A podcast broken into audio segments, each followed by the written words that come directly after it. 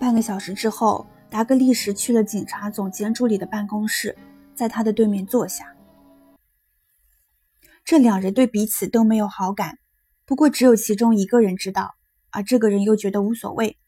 达格利什做了简要的汇报，有条有理，没有参考自己的笔记，这是他从未改变过的习惯。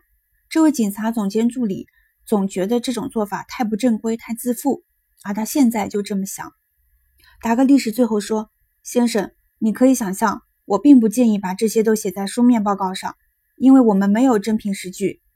正如伯尼·普莱德以前常跟我们说的，直觉是个好奴仆，却当不了好主人。”上帝啊，那家伙哪里来的这么多烂段子？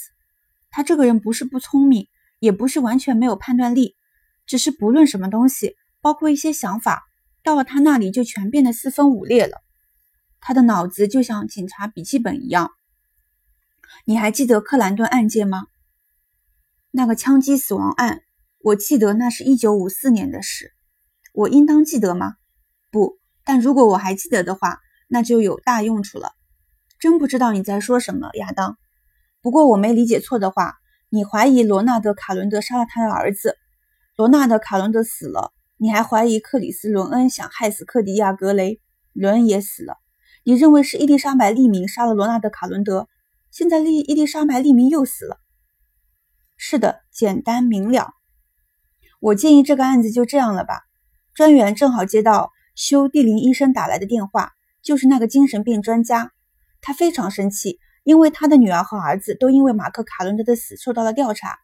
如果你真觉得有必要继续下去，我准备向蒂林医生解释一下他的公民义务。显然，他非常清楚自己的权利。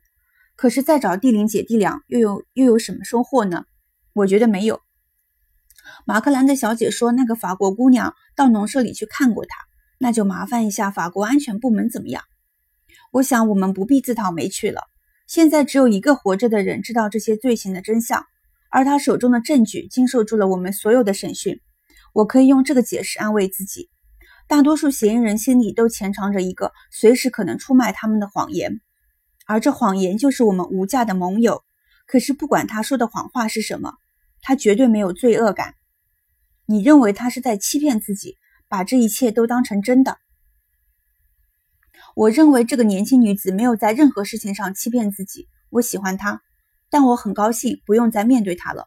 虽然只是非常普通的询问，但是我不想因此而觉得自己好像是在逼供。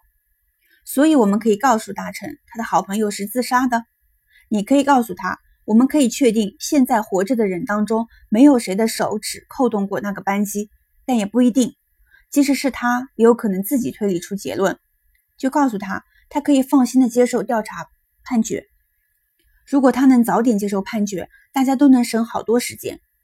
两个人沉默了一会儿，接着达格利什说：“科迪利亚格雷是对的，我本应该了解一下伯尼普莱德发生了什么事，不该由你去做的，那不是你的职责。确实不是。但是一个人工作中出现的严重疏忽，一般都不属于他自己的职责范畴。现在这就是普莱德的复仇吧。”虽然很讽刺，但也让人莫名的欣慰。无论那个姑娘在剑朝做了什么淘气事，她都是按照他的指导去做的。你还真是越来越大官了，亚当。只是少了一点执念，也许是因为年纪大了。有的案子还是让他成为悬案，偶尔有这样的感觉也挺好。经理街的那幢房子依然如故，里面的气味也没变，它永远都是那样，但现在却有了一点不同。事务所外面有一名中年男子在等着，他穿着贴身的藏青套装，一双咕噜咕噜的小眼睛深嵌在堆满横肉的脸上。